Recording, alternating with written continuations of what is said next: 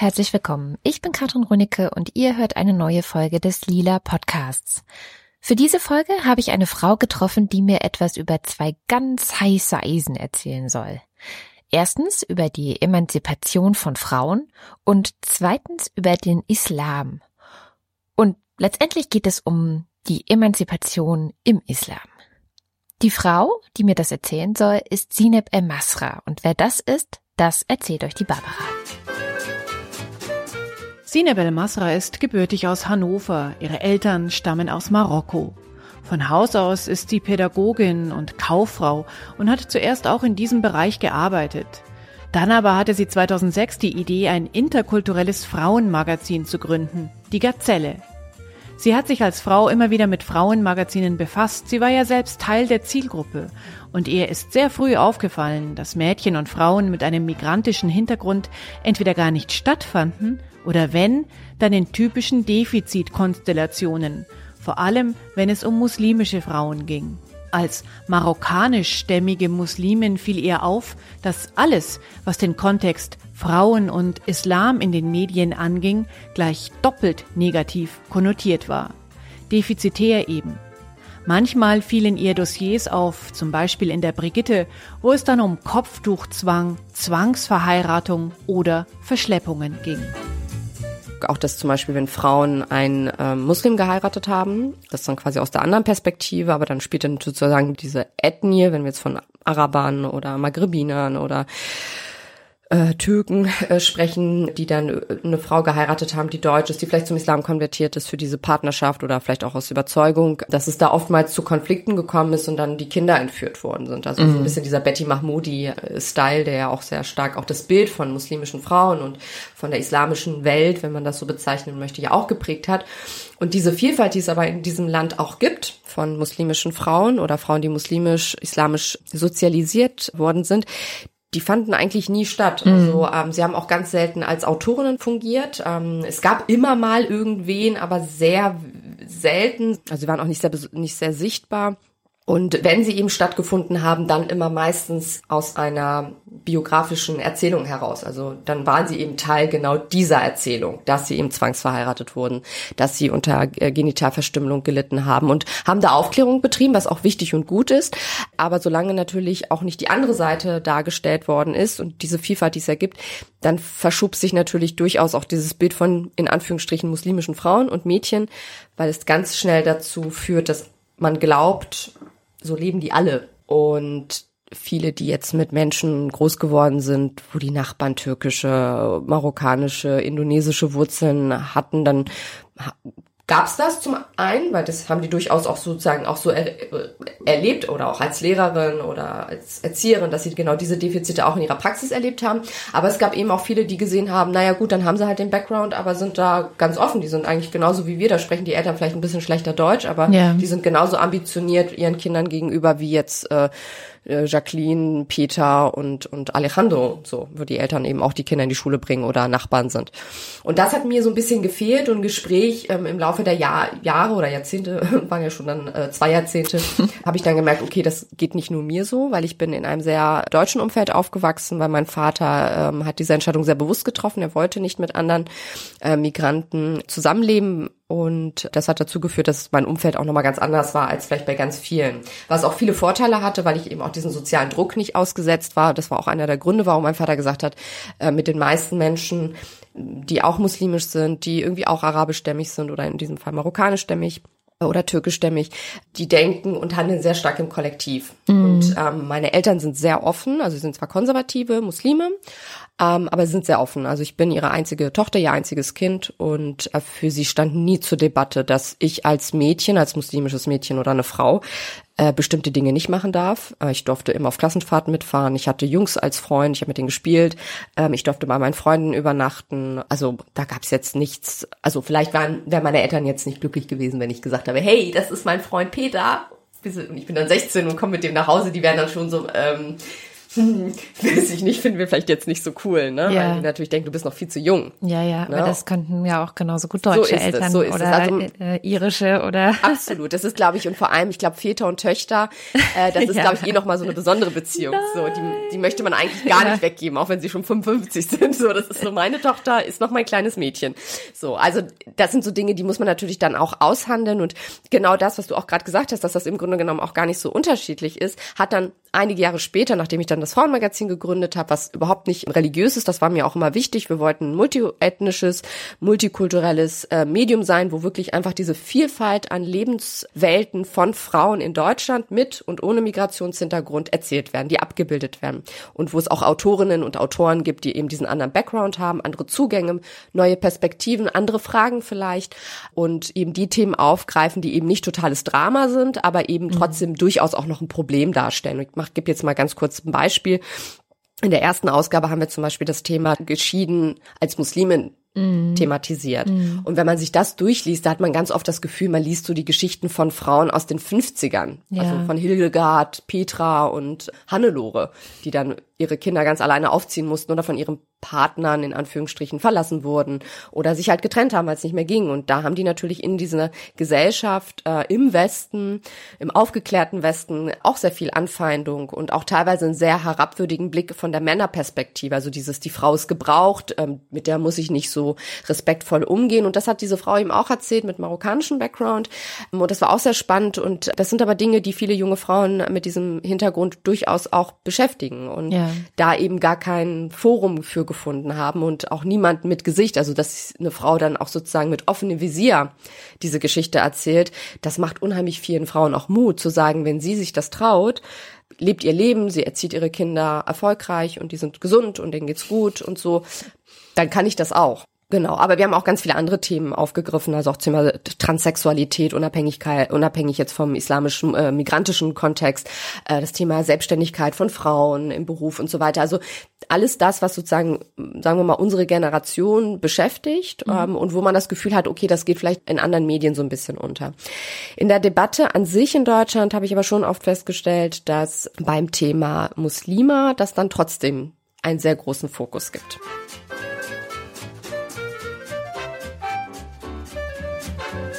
Sineb hat in Deutschland eine sehr starke Verengung der Debatte auf die ganzen Probleme von muslimischen Frauen wahrgenommen und das hat dazu geführt, dass sie ihr erstes Buch geschrieben hat. Muslim Girls ist der Titel, Wer wir sind, wie wir leben, der Untertitel. Da hat sie alles, was in der Gazelle diskutiert wurde, noch einmal kompakt aufgegriffen. Muslim Girls ist eine Art interkulturelles Generationenbuch geworden. Es erzählt die Geschichten von Mädchen und Frauen, die von den 60ern bis in die 90er sozialisiert wurden. Frauen aus der ersten und zweiten Migrantengeneration, die als Studentinnen, Arbeiterinnen, Gastarbeiterinnen oder deren Töchter eingewandert sind.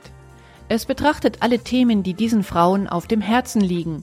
Bildung, Schule, Liebe, Partnerschaft, Wohnungsmarkt, Arbeit, Rassismus und vieles mehr. Ja, das hat, äh, das hat vielen gut getan. Also ganz viele haben mir immer erzählt, wenn sie das Buch gelesen haben, sie haben, das war so eine Achterbahn der Gefühle. Also an einer Stelle oder bei einem Kapitel haben sie sich irgendwie krumm gelacht. Bei dem nächsten wurden sie vielleicht so ein bisschen melancholisch. Oder an der dritten Stelle waren sie dann vielleicht ein bisschen nachdenklicher. Und an der einen oder anderen Stelle ist auch schon so ein Tränchen gerollt. Und äh, das ist natürlich schön, wenn man, also man möchte jetzt niemanden zum Wein bringen, aber Nö, aber es ist so das Auffangen einer komplexeren Gefühlswelt von vielen, vielen Millionen Frauen. Absolut. ne? Und ich glaube, dass da, also es ist ja auch das eigentlich bis heute so das einzige Buch, das sich mit muslimischen Frauen beschäftigt, was eben nicht rein biografisch ist. Also Ja. mir war das auch ganz wichtig, dass ich eben nicht noch eine weitere Biografie schreibe, wie es sie eben zuhauf schon gibt, was auch gut ist. Also es ist gar nicht, ich beschreibe das auch in, in einem Medienkapitel in Muslim Girls, um einfach auch diese Dynamik zu erklären, warum natürlich auch Stereotype entstehen, ähm, wenn natürlich Menschen nicht mit anderen Menschen anderer Kulturen oder Herkünften oder Religionszugehörigkeiten nicht aufwachsen, dann ja, beziehen sie natürlich ihre Informationen über Medien, über Unterhaltungsfilme oder eben über Dokumentation oder Dramen und das prägt natürlich das Bild. Klar. Und es ist eben nur eine Seite. Trotzdem gibt es eben sozusagen durchaus immer noch schwierige Situationen. Also ich beschreibe auch, dass muslimische Frauen und Mädchen wirklich Meisterinnen sind, auch ja eine Art Doppelleben zu leben. Mhm. Also auf der einen Seite in der Familie ein bestimmtes Gesicht zu zeigen und nach außen ein anderes und dann aber trotzdem versuchen eben ja ihre Bedürfnisse erstmal zu erspüren und dann auch irgendwie diesen diese zwei Gesichter in ein Gesicht vielleicht zu überführen. Und da sind noch ganz viele mittlerweile immer noch dabei. Ja, ne? Und bei manchen funktioniert es besser, bei manchen weniger. Wir haben da ganz verschiedene Lebensläufe, also durchaus Frauen, die vielleicht sogar aus recht offenen Elternhäusern kommen, aber durchaus viele familiäre Konflikte existent waren. Auch die Verantwortung, die die erste Einwanderergeneration den Hinterbliebenen gegenüber hat, das ist ganz wenigen bekannt. Das war mir auch wichtig, das zu kommunizieren. Das sind nicht irgendwie immer nur Menschen, die entweder immer nur böse sind ja. und deswegen super streng, sondern die haben ganz viele eigene Konflikte, die Eltern. Und die haben sie zum Teil nie, noch nicht mal kommuniziert. Mhm. Also äh, da ist auch viel Ohnmacht da und diese Ohnmacht, je nachdem, wie Menschen dann mit, äh, mit Ohnmachtsgefühlen umgehen, kann zum Teil auch in Gewalt ausartern oder eben in starken Verboten. Und viele dieser jungen Mädchen und Frauen äh, später ähm, haben dann durchaus in Anführungsstrichen durchaus auch so leicht islamistische Karrieren hingelegt, also dass sie dann irgendwie bei bei Salafisten irgendwie gelandet sind und da das Gefühl hatten, so hier bin ich jetzt irgendwie irgendwie mal zu Hause, hier kann nicht ich sein, haben sich dann vielleicht auch in Organisationen engagiert, wo sie denken, hier tue ich was für die Gesellschaft, fürs, für die Muslime, lerne auch vielleicht das erste Mal wirklich was über meine Religion. Mhm. In Muslim Girls beschreibe ich ja auch, wie wenig Kenntnisse die Eltern eigentlich auch in der Vermittlung der Religion hatten. Also es wurden viele Verbote mit der Religion begründet, aber es wurde nie erklärt, also auf was fußt diese, dieser Verbot, auch in der Religion. Also es ist sehr komplex und äh, das habe ich eben sehr lange äh, gemacht, bis dann irgendwann 2016, also sechs Jahre später, ist dann Emanzipation im Islam erschienen. Und das ist ein Buch, was sich tatsächlich ein bisschen mehr mit der Theologie auseinandersetzt, mhm. mit der Rolle der Frau im Islam, was ich ja sozusagen in Muslim Girls nicht so stark thematisieren konnte. Das Buch ist ja schon über 200 Seiten groß, irgendwann muss man auch mal aufhören. Auch, genau, und habe dann aber schon gemerkt, es gibt nach wie vor immer noch viele Fragen, auch bei den Lesungen. Ähm, viele Mädchen haben immer noch ganz viele Konflikte, die sie noch nicht so verbalisieren können. Und deswegen meinte ich auch diese Karrieren, dass sie eben gemerkt haben, so in diesen Gruppen bin ich vielleicht zu Hause und dann merken sie, das ist auch mit viel Scheinheiligkeit verbunden, mit viel Erwartung, mit viel, das machst du falsch, das machst du richtig oder du musst dich so verhalten und das darfst du nicht sagen. Und dann merken sie, ich bin nicht wirklich zu Hause zu Hause, in dieser Gruppe irgendwie doch nicht und wirklich anerkannt werde ich auch nicht. So zwischen allen Stühlen, das beschreiben ja sehr viele. Genau, also wo gehöre ich eigentlich hin? Mhm. Und ich sage immer so, ich sitze nicht zwischen Stühlen, ich schieb die zwei zusammen und setze mich mit meinem breiten Hintern da einfach drauf. So. auf beide. Auf beide. So, dann habe ich mir da was eigenes kreiert. Und dieses eigene Kreieren, deswegen sagte ich auch dieses, wer, was sind meine eigenen Bedürfnisse? Woher habe ich diese Bedürfnisse? Und warum traue ich mich vielleicht auch bestimmte Sachen zu sagen und andere nicht? Das hat ja Gründe. Mhm. Und das erstmal so zu reflektieren und immer vielleicht auch so im, im Konsens mit der Religion, dass, dass da gibt es, glaube ich, noch ganz, ganz viele Fragen, ganz viele Lücken. Und die versuche ich eben zum Teil eben auch in diesem Buch aufzuarbeiten, um zum einen zu zeigen, warum ist die Religion des Islam so, wie wir sie haben, warum ist sie teilweise auch sehr restriktiv, sehr frauenfeindlich in bestimmten Auslegungen und warum werden eigentlich alle progressiven Seiten dieser Religion nicht Verschwiegen. vermittelt und ja. unter den Teppich gekehrt. Und das ist, glaube ich, für viele, also so habe ich das zumindest bei den Feedbacks mitbekommen. Natürlich gibt es auch einige, die ein großes Problem mit diesem Buch haben, das, ja. weil äh, ich da. Äh, Wie wir wissen, sind ja auch ein paar Stellen geschwärzt. Genau, also es gibt, also das Buch ist, also nennt äh, Ross und Reiter. Wer sich da eben äh, nicht so in den Himmel gelobt fühlt, findet es natürlich auch nicht so cool. Aber es ist eben sehr detailliert und wirklich sehr umfangreich, was auch die Historie angeht und und auch Quellen. Ich habe dann wirklich ein sehr umfangreiches Quellenverzeichnis. Also jeder oder jede kann da wirklich nochmal sich selbst hinsetzen und sagen, okay, hier habe ich schon mal einen, einen Ansatz, hier habe ich schon mal so ein paar Inputs und jetzt kann ich sozusagen in dieser Literatur noch weiterführend mich schlau machen und ähm, es soll ja wirklich auch dazu dienen, unbefangen auch Fragen zu stellen. Also ist das dein Begriff von Emanzipation? Also so dieses Fragen stellen, sich auseinandersetzen und zu versuchen, diese zwei Stühle zusammenzuschieben? Oder ähm, was für einen Begriff legst du zugrunde beim, naja, bei vor allem Wort ähm, Emanzipation? Also, also natürlich es spielt eine ganz große Rolle die Selbstbestimmung und mhm. das bedeutet eben auch zu überlegen, a, wie gesagt, welche Bedürfnisse habe ich und woher kommen diese Bedürfnisse und sind das wirklich meine oder sind das welche, die mir vielleicht im Laufe der Erziehung ähm, herangetragen worden sind? Sind das vermeintliche äh, Bedürfnisse, die ich nach außen trage, um dafür indirekt auch Anerkennung zu bekommen. Und das ist natürlich auch ein Defizit des eigenen Selbstwertgefühls. Mhm. Und ähm, für mich ist Emanzipation wirklich für sich zu stehen und den eigenen Weg zu gehen und auch Fehler zu machen und dazu zu stehen und daraus auch herauszuwachsen, ohne dass ich mich erklären muss in der Familie, ohne dass ich mich erklären muss in der Gesellschaft und natürlich eben aufgrund meinem, meines eigenen Wegs natürlich nicht andere zu verletzen oder eben zu degradieren. Also wir haben ja ganz oft in dieser Debatte auch über den Islam immer diesen, diese Haltung, so ihr seid irgendwie noch so zurückgeblieben und kommt mal erstmal klar und dann können wir auf Augenhöhe miteinander reden. Es gibt auf jeden Fall Defizite auch und diese Defizite sehe ich sehr stark eben in dieser ähm, Tabuisierung von Religi Fragen in der Religion oder mhm. in der, in, bei dem Fragenstellen im Islam, da gibt es auf jeden Fall immer noch eine sehr, sehr große Unsicherheit. Und solange wir die nicht aufbrechen, gibt es auch keine wirkliche Emanzipation. Mhm. Also weder die Emanzipation der Frau in dieser Religion oder in der Gesellschaft noch in der Religion. Und man kann trotzdem eben dieser Religion irgendwie verbunden bleiben und sie auch praktizieren.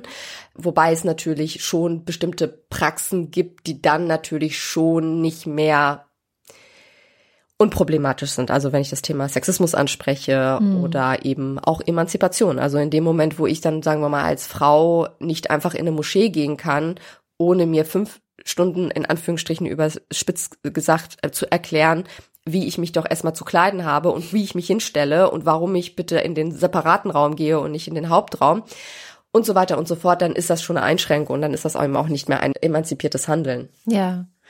Aber dein, tatsächlich ist ja sozusagen dein Werkzeug oder wie du versuchst, dieses Problem in dem Buch anzugehen, also die Tabus auch zu brechen und den Leuten den Mut zu machen, diesen Weg zu gehen, ist ja das Wissen. Also du ziehst ja, wie du sagtest, ganz viele Quellen heran und versuchst ja zu zeigen, was tatsächlich Islam bedeuten kann oder wie Emanzipation und Islam Hand in Hand zusammengehen können.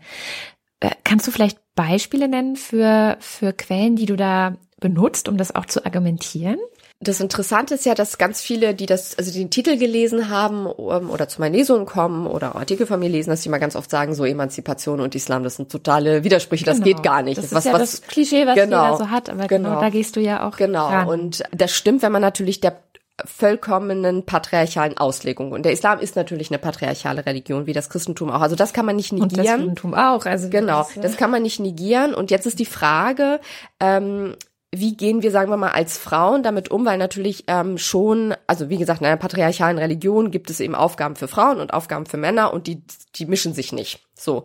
Aber wir sehen eben in der Geschichte äh, dieses, äh, dieser, dieser Religion, dass es eben durchaus eben auch Frauen gab. Also es gab zum Beispiel die Mystikerin äh, Rabia von Basra, die die, also die, die sich sozusagen in der Mystik sehr eingebracht hat und als Frau als Muslimin sich eben nicht sozusagen auf das Häusliche zurückgezogen hat, dass sie gesagt hat, okay, ich bin eine Frau, ich gebäre, ich versorge und das ist meine Rolle als muslimische Frau in dieser Gemeinschaft, sondern dass sie auch sogar so weit gegangen ist zu sagen, ich kippe Feuer ins Paradies und Wasser in die Hölle, damit die gläubigen Muslime aufhören, sozusagen nur in diesen Kategorien zu denken, sondern eben zu sehen, dass Gott gnädig ist und eben nicht für einen Lohn sozusagen handeln. Mm. Und das zeigt, dass es das, das war eine aktive Frau, die auch mit, in, in dem Kontext ja schon mit einem Tabu gebrochen hat. Also sich sozusagen in das Gottesbild einzubringen, muslimischen Männern, die ja sozusagen die Deutungshoheit ja in dieser Religion haben, äh, auch zu erklären, dass sie eigentlich in der Vermittlung dieser Religion auch viele Fehler machen. Das ist ein Leuchtturm beispielsweise. Oder das Thema Bildung. Bildung ist natürlich, weil Zugang zu Quellen bedeutet natürlich erstmal, dass man alphabetisiert ist, äh, bedeutet, dass man mit Quellen, mit Inhalten, mit Informationen umzugehen weiß, mhm. sie eben auch nicht einseitig betrachtet. Und natürlich gibt es auch in meinem Buch Punkte, wo man merkt, okay, ich kann nur bis zu einem bestimmten Grad mit einer bestimmten Person argumentieren. Und ich kann jetzt die Religion auch nicht komplett umstülpen und sagen, ja. der Islam ist eine emanzipatorische Religion. Also das, da muss ich schon sehr viel konstruieren. Aber ich kann Fragen stellen. Und ich kann Fragen stellen, insofern, dass ich sagen kann, okay, wir haben die und die Aspekte, wir haben die und die Leuchttürme. Warum haben wir dann in der Geschichte so interpretiert. Das kann man erklären, weil die Deutungshoheit eben in, in den Händen der Männer lag. Es gab keine Alphabetisierung für beide Geschlechter. Es gab nicht mal für alle Männer die gleiche Alphabetisierung. Also äh, die Bildung ist immer einer bestimmten elitären kleinen Gruppe vorenthalten gewesen. Mhm. So, das ist in Europa vor der das Industrialisierung genau nicht anders gewesen. gewesen. Genau, und da ja, sehen wir schon, also dass viele Mechanismen im Grunde genommen immer dieselben mhm. sind in verschiedenen Kulturkreisen. Also da unterscheidet sich der Islam eben auch wirklich nicht von von den anderen Religionen. Deswegen das Thema Bildung. Die erste Universität Universität, die erste sozusagen Lehranstalt, wurde von einer muslimischen Frau gegründet, nämlich Fatima al-Fihri in Marokko. Und äh, das zeigt eben auch, dass da jemand ist, der Geld in die Hand genommen hat, für die Gemeinschaft etwas hinterlassen hat, etwas aufgebaut hat. Aber auch da kann ich nur bis zu einem bestimmten Grad für die Emanzipation argumentieren, weil es ist immer noch ein Hort gewesen, wo vor allem Männer gelehrt und studiert haben. Mhm und äh, sie natürlich als privilegierte Frau die Möglichkeit hatte, das Geld zu nehmen und zu sagen, wir brauchen etwas, ich baue was auf. Also auch da gibt es sozusagen Grenzen, aber wir sehen, dass muslimische Frauen durchaus aktiv waren in dieser Geschichte und diese Frauen sind teilweise gar nicht bekannt. Oder zum Beispiel die Stelle, wo der Prophet und seine erste Frau Khadija zusammengelebt haben, das ist heute ein öffentliches Klo in Saudi-Arabien. also alle anderen Orte wären wahrscheinlich in so einer Form irgendwie heilige Stätten oder ein Museum einfach mhm. zum Gedenken. Hier ja. hat der Prophet mit seiner ersten Frau und diese erste Frau ist insofern auch so wichtig, äh, weil sie ist die erste Gläubige. Also der, die, der erste Mensch, der zum Islam konvertiert ist, ist kein Bruder, kein Onkel, äh, kein Verwandter, kein Freund des Propheten gewesen, sondern seine Ehefrau, die ihn ja. auch bestärkt hat, als er die die erste Sure sozusagen empfangen hat, war er total überfordert.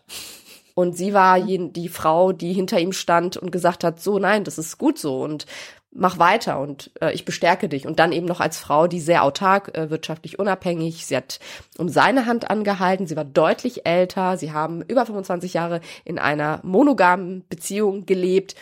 Da muss man natürlich wieder aufpassen, denn dass diese Frau so autark war, hat natürlich was mit der Sozialisation der Frauen auf der arabischen Halbinsel an sich zu tun. Sie ist mhm. nicht autark gewesen, weil sie Muslimin war, mhm. sondern weil sie in einem weitestgehend matriarchalen System aufgewachsen ist. Und das ist etwas, wo ganz viele muslimische Frauen und Mädchen, die gerne sozusagen so ein bisschen die Religion als was ganz Tolles verkaufen wollen, weil sie eben nicht kritisch gelernt haben, mit ihrer Religion umzugehen, weil ihnen auch zum Teil viel Wissen fehlt, dass sie dann dazu neigen, ja, sie ist ja Muslimin und deswegen ist sie ja so. Na, das ist eben ein bisschen konstruiert. Also hier müssen wir halt halt genau bleiben.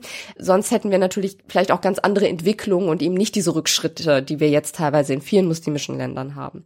So, also wir sehen ganz viele Leuchttürme, ganz viele Frauen, an denen man sich eigentlich orientieren kann. Mhm. Aber wir neigen manchmal eben, also vor allem wir, ich sage jetzt wir Muslime, neigen manchmal dazu, eben sozusagen nur die halbe Wahrheit zu sehen. Ja. Ne? Also deswegen ein Beispiel Khadija finde ich, ist das ganz gut. Oder auch die Töchter des Propheten. Also was auch sehr spannend ist, der Prophet hatte nur Töchter leibliche Töchter. Und es gibt unheimlich viele muslimische Männer, die sagen, der Prophet ist mein größtes Vorbild, aber ich hätte gern Sohn. Wo du denkst so, äh, mhm. ja, okay, aber der Prophet hatte eigentlich nur Töchter. Diese Töchter waren aber auch sehr selbstbewusst. Was zum Beispiel auch nicht übermittelt worden ist, das, also weil das ist ein Thema, was ganz viele Frauen heutzutage nach wie vor beschäftigt, weil das einen sehr privaten Aspekt ihres Lebens ausmacht, Liebe und Partnerschaft. Mhm. Es ist immer noch ein ganz großes Tabu, dass muslimische Frauen einen Nicht-Muslim ehelichen es ist mittlerweile, das ist so zum Beispiel, wenn man sich die erste Gastarbeitergeneration oder Einwanderergeneration anschaut, ob das jetzt Flüchtlinge waren oder Menschen, die hier zum Studieren hergekommen sind, die jetzt einen Universitätsabschluss haben und dann, weiß nicht, aus Ägypten, Marokko oder so ähm, kommen und jetzt nicht so eine sozialistische Ader hatten. Also es gab eine Zeit, wo es in vielen muslimischen Ländern Menschen gab, die sich von der Religion entfernt haben, mhm. sich eher sozialistisch orientiert haben, äh, sehr areligiös waren, dass sie sehr stark darauf achten, dass selbst die Töchter zwar eine gute Bildung bekommen, dass sie durchaus auch vielleicht in eine andere Stadt ziehen ziehen können für ihr Studium und so, also da sehr viele Freiheiten haben. Aber beim Thema Partnerschaft denken sie immer noch wie irgendwie die Oma in den Bergen 1942. Und da ist das ein ganz großes Tabu, wenn dann die Tochter sagt, ich habe irgendwie, weiß ich nicht, Joachim getroffen und ich finde ihn ganz toll, ist ein super Kerl, aber der ist Atheist. ja, ja. Da genau. wird sogar schwierig mit dem Konvertieren, weil jemand, wenn er, wenn er Atheist ist, dann ist er von Religion grundsätzlich nicht so begeistert. Ja. Ähm, wenn es ein Christen, Jude ist, dann kann man den immer noch in Anführungsstrichen dazu bekommen, dass er vielleicht konvertiert. Mhm. Und das machen auch sehr viele. Aber viele machen es eigentlich nur der Frau zuliebe, damit sie ihm sozusagen, dann haben wir damit unsere Ruhe. Ruhe haben, genau. Und genau. viele, wenn sie sich trennen, ich habe jetzt wirklich letzte Woche, war ich auf einem Geburtstag von einem pakistanischstämmigen Freund und er hat mich mit einer äh, Dame bekannt gemacht, die selbst ägyptischstämmig ist. Die, die Söhne, äh, sie hat einen Sohn und eine Tochter, die sind schon also über 16 und 18 und die sind halb Ägypter und halb Deutsch. Die Frau ist aber mittlerweile geschieden und sie meinte, als er sich hat scheiden lassen oder sie hat sich scheiden lassen, ich weiß gar nicht mehr, hat auch die Religion wieder verlassen. Also das ist einfach dann so, okay, wir heiraten, damit wir jetzt unsere Ruhe haben ja, und gut ist. Ganz pragmatisch. Und diese ne? Eltern also. nehmen das natürlich an, weil sie natürlich im Grunde genommen auch wissen, dass das der, der, der zukünftige Schwiegersohn halt eigentlich auch nur ist einfach nur konvertiert, weil man das irgendwie erwartet. Gibt. Und weil ja. die, die, dann sagt keiner was in der Community. Und die wissen im Grunde genommen, wirklich überzeugt ist er davon auch nicht. Und das ist viel Scheinheiligkeit. Und es ist auch, finde ich, das finde ich ist auch ein Missbrauch der Religion. Wir Muslime regen uns sehr oft darüber auf, dass der IS die, die Religion missbraucht. Ich finde, es gibt so ganz viele mhm. Bereiche, die gar nicht so krass mit Terror und Gewalt assoziiert werden müssen. Und das ist auch ein Missbrauch der Religion. Also, äh, und ich finde, es ist eben auch ein Missbrauch zu sagen, du musst konvertieren, damit du meine Tochter heiraten darfst sonst kannst du das vergessen und er missbraucht die Religion und macht seine Tochter damit letztendlich unglücklich, weil klar kann sie jetzt irgendwie einen, auch einen Muslim heiraten, der aus derselben Kultur stammt, aber, aber das ist kein Garant, dass sie glücklicher glücklich, sind. Genau. genau. Und dass es besser, also es ein besserer Vater wird. Und da gibt's schon eine Entwicklung. Also lange war es eben so, dass es nicht mal akzeptiert war, dass es ein Muslim war, also beispielsweise eine türkischstämmige lernt äh, einen ägyptischstämmigen kennen. Die sind beide Sunniten. Also die kommen sogar auch noch aus derselben. Stimmt, das kommt ja auch noch genau, dazu. Genau, irgendwie Sunniten, Schiiten. Genau. Dann vielleicht nicht unbedingt dieselbe Rechtsschule. Aber okay, machen wir es anders. Wir nehmen wir mal einen, äh, einen Türken und ähm, einen Kurden oder eine Kurdin, so. Und das ist quasi dann, sind beide im selben Land, haben, sind aber sozusagen so zwei verschiedene Ethnien. Das ist schon ein komplett äh, Problem. Oder da kommt die Person eben nicht aus derselben Stadt oder aus demselben Dorf. Äh, oder wie gesagt, dann ist es irgendjemand, ähm, was weiß ich, dann heiraten, möchte eine Algerierin einen Senegalesen heiraten. So, die sind dann tatsächlich beide äh, malikitisch, also der ist eine Rechtsschule im Sunnitentum und weil der schwarz ist, ist das ein Problem. Also auch da kommt ganz viel Rassismus ins Spiel. Mhm. Ähm, und das ist so, das sind so Dinge, das war ganz, ganz schwierig, so wirklich für die erste Generation. Also da, das war schon wirklich schwer, wenn die schon aus verschiedenen Städten kamen im selben Land oder aus dem Nachbarland oder da hat's halt nicht ausgereicht, dass es ein Muslim ist.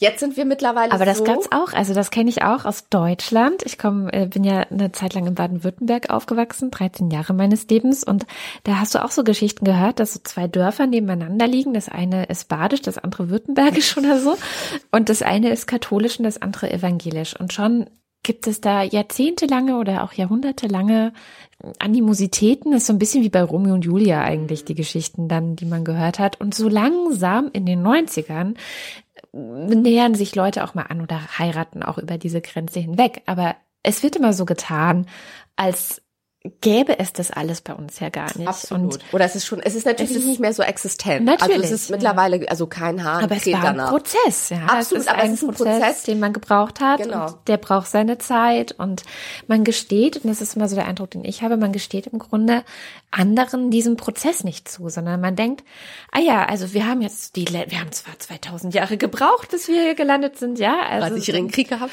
Jede Menge Menschen sind gestorben und wir waren grausam zueinander und überhaupt überhaupt auch Anfang des 20. Jahrhunderts ja noch. Also das weiße Band ist immer so mein Lieblingsbeispiel, was ja zeigt, wie Protestanten ähm, unterdrückt haben.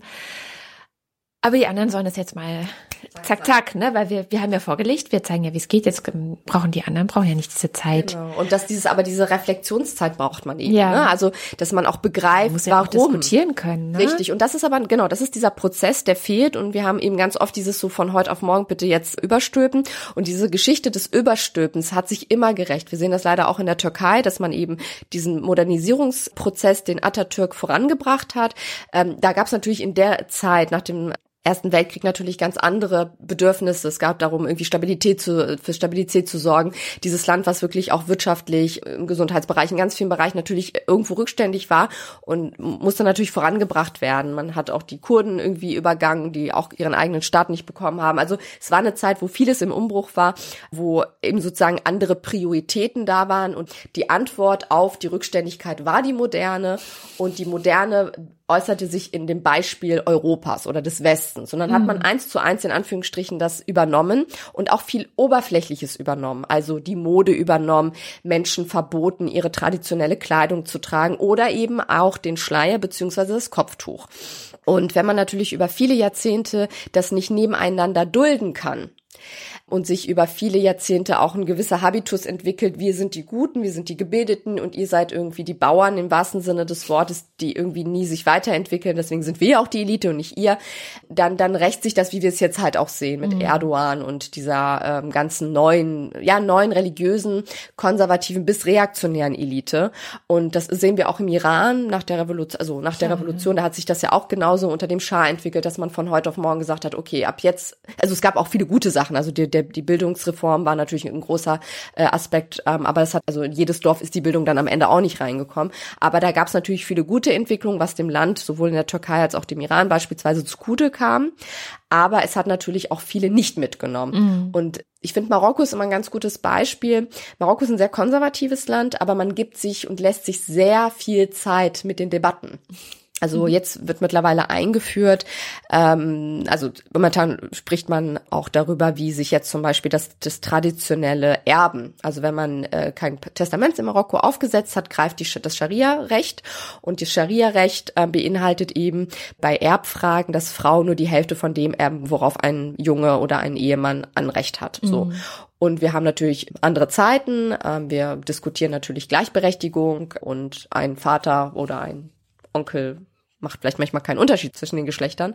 Und das ist etwas, was jetzt momentan sehr stark diskutiert wird, ob man das theologisch auch begründen kann, dass Männer und Frauen tatsächlich gleich erben. Ich würde sagen ja, weil wenn man sich anschaut, wie in der vorislamischen Zeit die Situation war, dass Frauen überhaupt gar kein Anrecht auf eine Erbmasse hatten, weil die Erbmasse komplett in die Familie der Frau zwar geflossen ist, aber unter der Führerschaft des, des Bruders. Das, mm. dann ist das natürlich eine Entwicklung, dass man dann gesagt hat, sie kann vielleicht jetzt nicht die genauso Hälfte, viel, aber die Hälfte von dem. Das genau. heißt, sie hat genau. plötzlich über, sie verfügt über eine Erbmasse, die sie natürlich auch unabhängig macht oder zumindest ähm, weitestgehend irgendwie auch agieren lassen kann und dann vielleicht nicht unbedingt jemanden heiraten muss. Also wir hatten ja in dieser Zeit auch durch, also es gab sehr viel Freiheiten, also Frauen hatten ein sehr äh, freies Sexualleben. Das ist heute natürlich überhaupt nicht mehr der Fall, aber das hat ja haben ja viele Religionen irgendwie gut hingekriegt, mhm. dass Frauen und Sexualität, das ist irgendwie ähm, Sodom und Gomorra alle alle genau, dass man das irgendwie sehr stark auch so stark tabuisiert hat, dass irgendwie Frauen, die eine eigene Sexualität haben, das sind irgendwie gleich Prostituierte. Aber sie waren eben, wenn sie eben nicht einer reichen, wohlhabenden, einflussreichen Sippe angehörten, ging es ihnen sehr oft sehr schlecht. Also sie konnten auch nicht arbeiten gehen. Das war die arabische Halbinsel, da gab es nur Sand und paar Palmhaine das Einzige, was ihnen übrig bleibt, war irgendwie, sich irgendjemanden zu suchen, der sie heiratet oder der sie aufnimmt und so versorgt. Und damit hat man natürlich mit so einer Erbgeschichte natürlich auch ein paar Dinge verbessert, aber eben auch die Tatsache, äh, dass ähm, auch Regelungen festgelegt worden ist. Also was ist, wenn sich Paare trennen? Was ist, wenn das Kind noch gestillt wird? Was ist, wenn die Frau keine Kinder bekommen kann? Also das waren alles Regelungen und das zeigt, und deswegen sage ich, Emanzipation ist möglich, Gleichberechtigung könnte innerhalb dieser Religion gleichberechtigt ausgelegt werden, weil der Ton ist der Frau zugewandt. Ja. Man hat sie mitgedacht. Man hat nicht gesagt, okay, sie ist ein Anhängsel, sondern irgendwie müssen wir sie mitdenken, aber nicht auf Augenhöhe, aber so ein bisschen. So, wir versorgen mhm. sie schon und wir sorgen schon dafür, dass es ihr gut geht. Ist natürlich immer noch nicht, was möchtest du, ja. Und wir gucken mal und wir verhandeln. Also dieses Verhandeln ist ja auch immer, also wenn man mit jemandem verhandelt, ist das auch etwas, was man auf Augenhöhe tut. Man verhandelt nicht mit jemandem, den man nicht ernst nimmt. Und das ist aber schon mal ein Weg dahin. Und das finde ich ist etwas fürs siebte Jahrhundert, für eine Zeit, wo auch hier in Europa nicht wirklich viel lief. Und wenn wir uns die Suffragettenbewegung anschauen, im Islam gibt es eine Brautgabe. Also ein Mann muss der Frau eine Brautgabe geben. In Europa war es sehr, sehr lange so, dass die Frau eine Mitgift der dem Mann mitgeben mussten. Mhm. Und viele Männer haben Frauen geheiratet wegen der Mitgift. Und das ist ein Prozess, den mussten sich hier Frauen in Europa im Westen ganz, ganz hart selbst erkämpfen. Und da sehe ich auch ein Defizit. Das, was sozusagen bei uns eine Chance ist, hat uns nicht weitergebracht als muslimische Frauen in der Entwicklung, sondern eher zurückgebracht, mhm. weil wir, wie ich das so gerne sage, wir haben Rechte auf einem silbernen Tablett bekommen. Und wenn man Dinge nicht immer selbst erkämpft, dann weiß man manchmal und kennt den Wert nicht. Und das ist der Vorteil, finde ich, im Westen, dass die Frauen wirklich über ganz lange Zeit, das war nicht mal so eben, also die, die auf die mhm. Straße gegangen sind, die sind gestorben und die danach immer noch und es war immer noch nicht das Niveau, was wir heute haben. Ja. Und wir sehen ja auch so ein bisschen diesen Rückfall unserer heutigen Generation die nämlich genauso wie, sagen wir mal, die muslimischen Frauen damals, die dann in den Islam hineingeboren worden sind nach dem Ableben des Propheten, diese Rechte hatten, aber nicht so wirklich wissen, ähm, was für ein Segen das eigentlich auch ist. Und dass dieser Segen schon auch weitergegeben muss, das Wissen darum muss weitergegeben und ich glaube, das, und das versuche ich ja eben auch mit diesem Buch deutlich zu machen, es wird uns nichts geschenkt. Ja. Niemandem wird was geschenkt. Den ja. Europäerinnen, den Christinnen, den Jüdinnen wird nichts geschenkt, auch den Atheistinnen. Wir sind alle dafür verantwortlich, das Bewusstsein wirklich wie eine Fackel hochzuhalten und immer wieder in, in, in Erinnerung zu bringen. Wenn wir uns nicht darum kümmern, da haben wir die, nur die haben wir die eins, zwei und die drei noch nicht ausgesprochen, dann ist das wieder weg. Und deswegen ist es so, so wichtig, das eben immer wieder sichtbar zu machen, daran zu erinnern. Wir haben so viele Gedenktage und äh, man kann jetzt keinen Gedenktag irgendwie postulieren des, äh, weiß ich nicht, des islamischen Feminismus, weil da gibt's jetzt nicht unbedingt so eine Initialzündung, aber dass man immer mal wieder in der Familie, in der Schule, durch bestimmte Literatur immer wieder daran erinnern, was das für ein langer Weg ist oder wie es, was das für ein langer Weg auch zurück war. Und, und ich glaube, dass das ist etwas, was auch, glaube ich, der Entwicklung dann auch gut tut, dass sich immer mehr Frauen trauen, wie zum Beispiel die junge Frau in der Gazelle, die gesagt hat, wie das für sie war, als sie sich hat scheiden lassen, hm. in der Community, in der Familie, in der Gesellschaft und dann eben noch als alleinerziehende Mutter. Das ist erstmal sowieso unabhängig, welche Religionsangehörigkeit, das ist kein Spaziergang.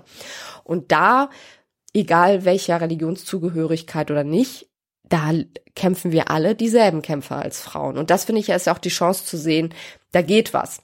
Ja. Und genau wie du gesagt hast, das sind letztendlich dieselben Kämpfe. Ja, ja. Nur, dass sie vielleicht ein bisschen länger zurückliegen. Ja. Und manche, manche aber nicht, ich immer noch. Schon, genau, ja. manche nicht, manche schon. Aber es gibt eine Sache, die ist mir ganz wichtig auch darauf hinzuweisen, ja, was du gesagt hast, das stimmt, man ist da teilweise sehr hochnäsig auch, dass man dann sagt, so, ihr müsst jetzt einfach, wir haben vorgelegt, ihr müsst doch einfach nur adaptieren, das stimmt. Das kritisiere ich auch, weil ich finde... Das ist halt ein extrem unpädagogischer Ansatz. Absolut, absolut. Und es, es hat auch keinen Nachhall, weil dann, ja. dann wird vielleicht kopiert ja. und dann sind die, laufen die vielleicht dreimal gegen die Wand und merken so, ah, Emanzipation ist ja voll Käse, bringt mir ja gar nichts. So, ja. habe ich ja nichts von. Dann hat aber die Frau nicht begriffen, was Emanzipation ist. Das mhm. ist ja nicht etwas, das ist ja kein Spaziergang ist immer cool. Also Selbstbestimmung heißt auch für Fehler einstehen. Mhm, Verantwortung tragen. Verantwortung für tragen. das, was man tut. Ne? Natürlich kann man sich auch. Es ist unbequem. Es ist auch. unbequem. Es gibt ganz viele tolle Momente, aber es gibt auch Momente, wo man denkt, Mist, vielleicht nicht die beste Idee oder vielleicht doch anders machen. Und dann gibt es aber, und das ist auf jeden Fall ein Ding, das, das, das, das muss, glaube ich, nochmal stärker auch in den Fokus gebracht werden, gibt den Leuten Zeit, auch mal drüber nachzudenken. Das auch mal wirken zu lassen. So, mhm. das kann bei dem einen ein halbes Jahr dauern, bei der anderen vielleicht drei Jahre, weil ganz viele Abhängigkeiten auch stehen. Man darf ja, auch immer die Rolle der, Fam der Familie nicht vergessen. Also ich, wir hatten ja zu Anfang unseres Gespräches auch darüber gesprochen, wie viel Ohnmacht auch bei den Eltern vorhanden ist, mhm. dass ganz viel überhaupt nicht artikuliert wird. Also ihre eigene Unsicherheit. Wie gehen Sie denn jetzt damit um, wenn Ihre Tochter sagt, ich bin homosexuell? Ja, sagt eine Tochter, genau. ich bin homosexuell. Und die sind so, Hilfe, ah, ich habe mich damit noch nie auseinandergesetzt. Ich will mich damit auch nicht auseinandersetzen. Also schweige ich darüber. Ja. Und das passiert ganz oft. Es gibt unheimlich viele Eltern und das ist, da muss man ja schon fast dankbar sein, dass es solche Eltern gibt, die sagen, solange wir nicht drüber reden, mach was du willst. Ja, das stimmt. Und das ja, haben wir natürlich auch bei ganz vielen herkunftsdeutschen Familien, die christlich nicht oder nur herkunftsdeutsch. Ne? Der hat gerade einen sehr, sehr schönen Podcast gehört, der heißt Nancy und ist äh, ein US-Podcast von WNYC. Und da geht's tatsächlich auch, ich glaube, in der ersten oder zweiten Folge eine der beiden Moderatorinnen, die ist ja ihre Mutter und sie, sie kam aus China. Und sie ist halt lesbisch und sie hat, hat, tatsächlich auch aufgezeichnet, wie sie mit ihrer Mutter darüber anfängt, darüber zu sprechen, sagt, ja, Mama, ich liebe, ich liebe Frauen. Und die Mutter komplett sprachlos ist und sagt, ja, ich möchte nicht darüber reden. Ja. Äh, genau, sie möchte nicht darüber reden, weil sie selber nicht weiß, was. Also ja, und sie weiß, dass es das gibt. Es ist nicht so, dass ihr das nicht bewusst ist. Ja. Und sie denkt die ganze Zeit, solange es nicht in meinem Umfeld stattfindet, muss ich mich damit nicht befassen. Genau. Und sie, sie sie hat keine Worte dafür, sie, sie hat keinen Anknüpfungspunkt dafür, sie sagt einfach nur, mir wäre es lieber, du würdest mit mir nicht darüber reden. Und dann sagt sie wieder, aber ich möchte mit dir darüber reden, du bist meine Mutter. Ja, ich kann das jetzt nicht. Und dann bricht es erstmal ab und dann nimmt sie den Faden wieder auf und dann ist es so ganz kleine Mäuseschrittchen, die diese Mutter macht.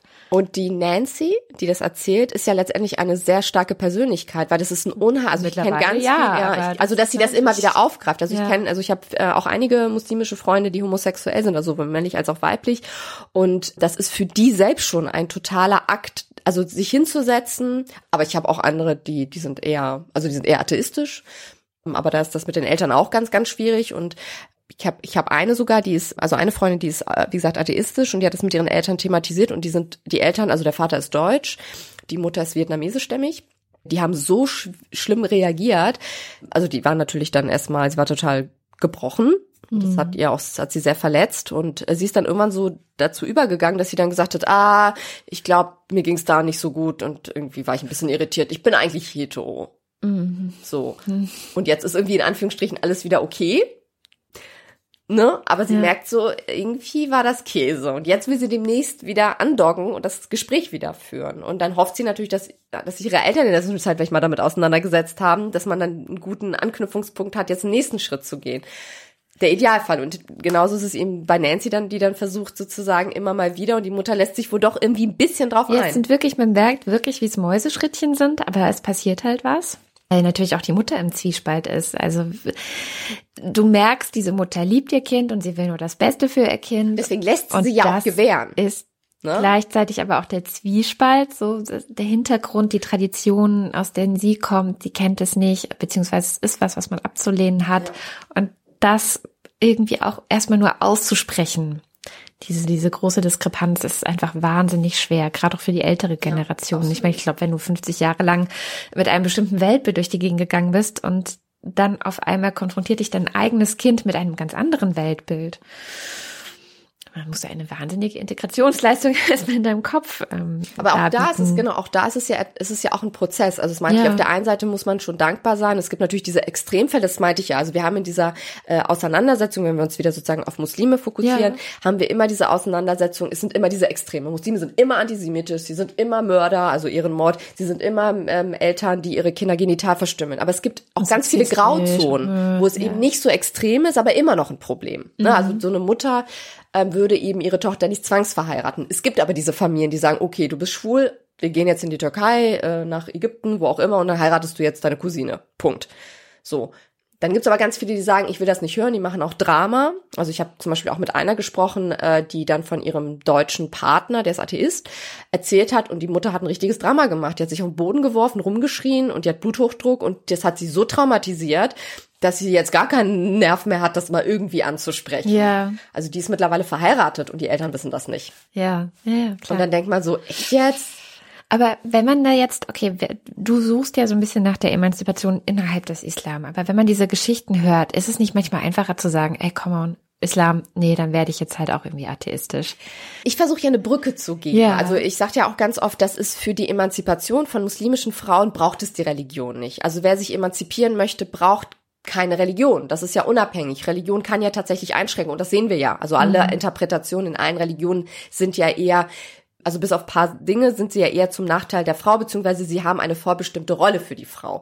Insofern ist da natürlich schon ein Widerspruch. Aber, und das ist ja mein Versuch, all jenen Frauen, die sagen, ich kann nicht einfach sagen, nach mir die Sinnflut, mhm. Und das ist es ja ganz oft. Also wenn wir jetzt auch von dieser Mutter, von dieser Nancy sprechen oder von anderen Eltern, die dann eben sozusagen es eher in Kauf nehmen, dass die eigenen Töchter oder Söhne, also Söhne sind ja auch ganz oft von ganz vielen äh, Prozessen ja auch betroffen, eher unglücklich sind, sich verstellen, als zu sagen, okay, ich habe gerade ein Problem damit, lass mir mal ein bisschen Zeit, ich muss das irgendwie ordnen, lass uns mal jetzt bitte in nächster Zeit nicht drüber reden, aber ich werde mich auch damit auseinandersetzen ist das ganz schwer dann zu sagen, so, okay, dann, weil das bedeutet, man bricht mit den Eltern, man bricht mhm. mit der, mit den Freunden, die auch in diesen Communities verankert sind, die teilweise auch dieses sehr, ähm, teilweise rassistische, sexistische, ähm, auch religionsfeindliche Denken auch anderen gegenüber haben. Also es ist ja oft leider Gottes, das hat ist ein Teil der Erziehung, äh, dieses wir sind Muslime, wir haben die beste Religion, das ist die Wahrheit und alle anderen irren. Juden irren, Christen irren, Ahmadiyya irren, also alle die, die Atheisten sind sowieso die sind sowieso, das, das kannst du vergessen. So straight to hell. So, das ist ein ganz schwerer, das ist eine ganz schwere Grundlage überhaupt da so eine Grundlage zu haben, überhaupt ins Gespräch zu kommen, weil wenn wenn ich die ganze Zeit abgelehnt werde, dann kann kann jedes Argument, was ich gebe, wird ja abgelehnt, weil ich ja diesen Background habe. Mhm. So und da merken wir ganz oft auch, dass viele Muslime, die so sozialisiert sind, genauso handeln wie die Menschen, die sie immer kritisieren, die mit denen sie immer Rassismus erfahren. Mhm. Oder eben Muslimfeindlichkeit, weil Atheisten, bestimmte Atheisten, bestimmte Gruppen in dieser Gesellschaft Menschen muslimischen Glaubens oder türkischer Herkunft oder arabischer Herkunft, maghrebinischer Herkunft ablehnen. Das fängt, glaube ich, jetzt gerade so ein bisschen an, dass die Leute merken, Moment mal, irgendwie hängt bei mir irgendwie auch was schief. Also im Grunde genommen verhalte ich mich genauso. Und jetzt kommen wir zu diesem Punkt, den du äh, angesprochen hast, mit dem, warum lässt man das nicht hinter sich? Weil natürlich eben viele so sehr stark verankert sind, dass sie eben nicht sagen können, ich mache das, weil dann das ist also das ist das ist das ist harter Tobak. Also da ist man dann zum Teil aus der Familie exkommuniziert, aus der Religion sowieso und dann hat man niemanden mehr. Also ich habe zum Beispiel, als ich Muslim Girls geschrieben habe, habe ich viele Frauen mit Kopftuch auch interviewt. Ja. Und zu einigen habe ich noch so ein bisschen Kontakt. Also fünf haben das Buch 2010 erschienen. Bis 2006 haben äh, fünf das Tuch sogar, eine hatte den äh, Niqab sogar getragen, haben das abgelegt. Mhm. Und das sind alles Frauen, die sind nicht konvertiert, die sind in muslimischen Familien aufgewachsen, sehr unterschiedliche Familien. Also das waren nicht unbedingt immer Familien, die in sehr stark muslimischen Communities verankert waren. Eltern, die sehr offen waren, wo auch teilweise die Eltern gesagt haben, warum trägst du das denn? Das brauchst du doch gar nicht. Das bist doch nicht du. Oder eben Frauen, die Eltern hatten, also das ist für die okay, wenn sie es tragen, aber es wäre jetzt auch nicht schlimm, wenn sie es nicht tragen. Alleinerziehend, nicht alleinerziehend. Also wirklich ein ganz breites Spektrum.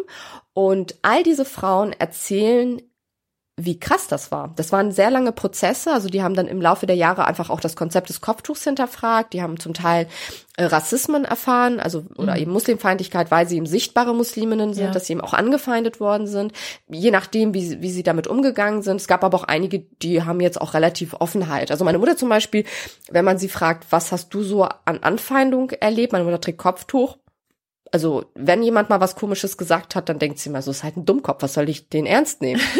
so, das gibt's überall Dummköpfe. Ja. So, weil sie ganz viel, aber sie hat halt immer sehr viel zugewandte Menschen, diese Größen, die, also wo ich mir auch mal denke, wer ist das? Kenne die Person noch gar nicht. Und sie so, ja auch nicht, aber die hat jetzt gegrüßt oder sie. Also Menschen, die sehr zugewandt sind, die sie eben nicht als wanderndes Kopftuch sieht, sondern eben als eine Frau, die sehr höflich, sehr nett ist. Also meine Mutter ist wirklich eine sehr nette, ähm, aufgeschlossene Frau und das merken die Menschen, dass die Frau mehr ist als eben nur ein Kopftuch. Und dann finden die das manchmal ein bisschen irritierend. Warum tragt, trägt die das? Also ich weiß noch, als das Buch von Sarrazin erschien ist, rief sie mich an und meinte so, ja, ich war im Park und habe da auf einer Bank gesessen, es war so warm, habe mich im Schatten ein bisschen ausgeruht und dann meinte ein Mann so, ähm, der hatte auch das Buch von Sarrazin in der Hand, ja, äh, du, du lebst doch in Deutschland, du kannst doch das Kopftuch ablegen, du musst das nicht tragen. Sie so, ja, ja, ich weiß. So, das waren so Sachen, sie nimmt das halt mit so Humor, aber sie wurde halt auch noch nie irgendwie so krass angefallen, dass man sie angespuckt hat oder irgendwie geschubst hat. Das liegt vielleicht auch daran, dass sie eine ältere Frau ist vielleicht. Mhm. Aber ich glaube, es, es geht auch immer darum, also wie man sich auch verhält. Mhm. So und äh, und es gibt natürlich auch Frauen, die schon auch ein bisschen so sagen wir mal, ein bisschen auch so diese, die Konfrontation auch suchen. Wie ja, man ja, das klar. auch von anderen Menschen ohne Kopftücher, nicht muslimischen Glaubens halt auch. Es ist so ein bisschen was, also bei manchen Frauen mit Kopftuch, und ich finde es aber ganz cool, diese Haltung, habe ich das Gefühl, das sind Punks. Das sind so die Punks, die ja, ähm, da muss man immer gucken. auch provozieren wollen und die das auch als Statement tragen, so im Sinne von, okay, dann bilde mal deine Vorurteile über mich, komm, komm mit deinen Vorurteilen. Genau, ja, ja, das gibt's Und dann möchte ich mhm. die gerne alle zerbrechen. Ja, ja, nee, das gibt es. Also es gibt auch, das ist ja auch das Interessante. Also diese Vielfalt auch von Tuchträgern. Also Tuchträgern ja. sind, die ticken auch nicht alle gleich, die haben auch nicht alle die Bio ja, selbe Biografie. Ja, aber es gibt auch durchaus Frauen, die das Kopftuch auch tragen, weil sie, genau wie du gesagt hast, eher so ein bisschen die Provokation suchen, ne? Äh, die dann vielleicht auch sagen auch. und die dann aber auch alles machen, was eigentlich sozusagen nach der traditionellen Auslegung auch nicht okay wäre. Ja, genau. Ne? Also die leben eine Partnerschaft, äh, tragen kurze Röcke, schminken sich bis zum Umfallen, ähm, gehen abends aus, trinken Alkohol. Also ich weiß noch, das erste Mal, als ich eine Frau mit Kopftuch in meinem Alter gesehen habe, die Alkohol trug, das war so, okay, Moment mal, ich muss jetzt, irgendwie stimmt was an dem Bild nicht. Also und ich bin ja schon wirklich sehr offen, aber das war selbst für mich so, Moment, äh, finde den Fehler.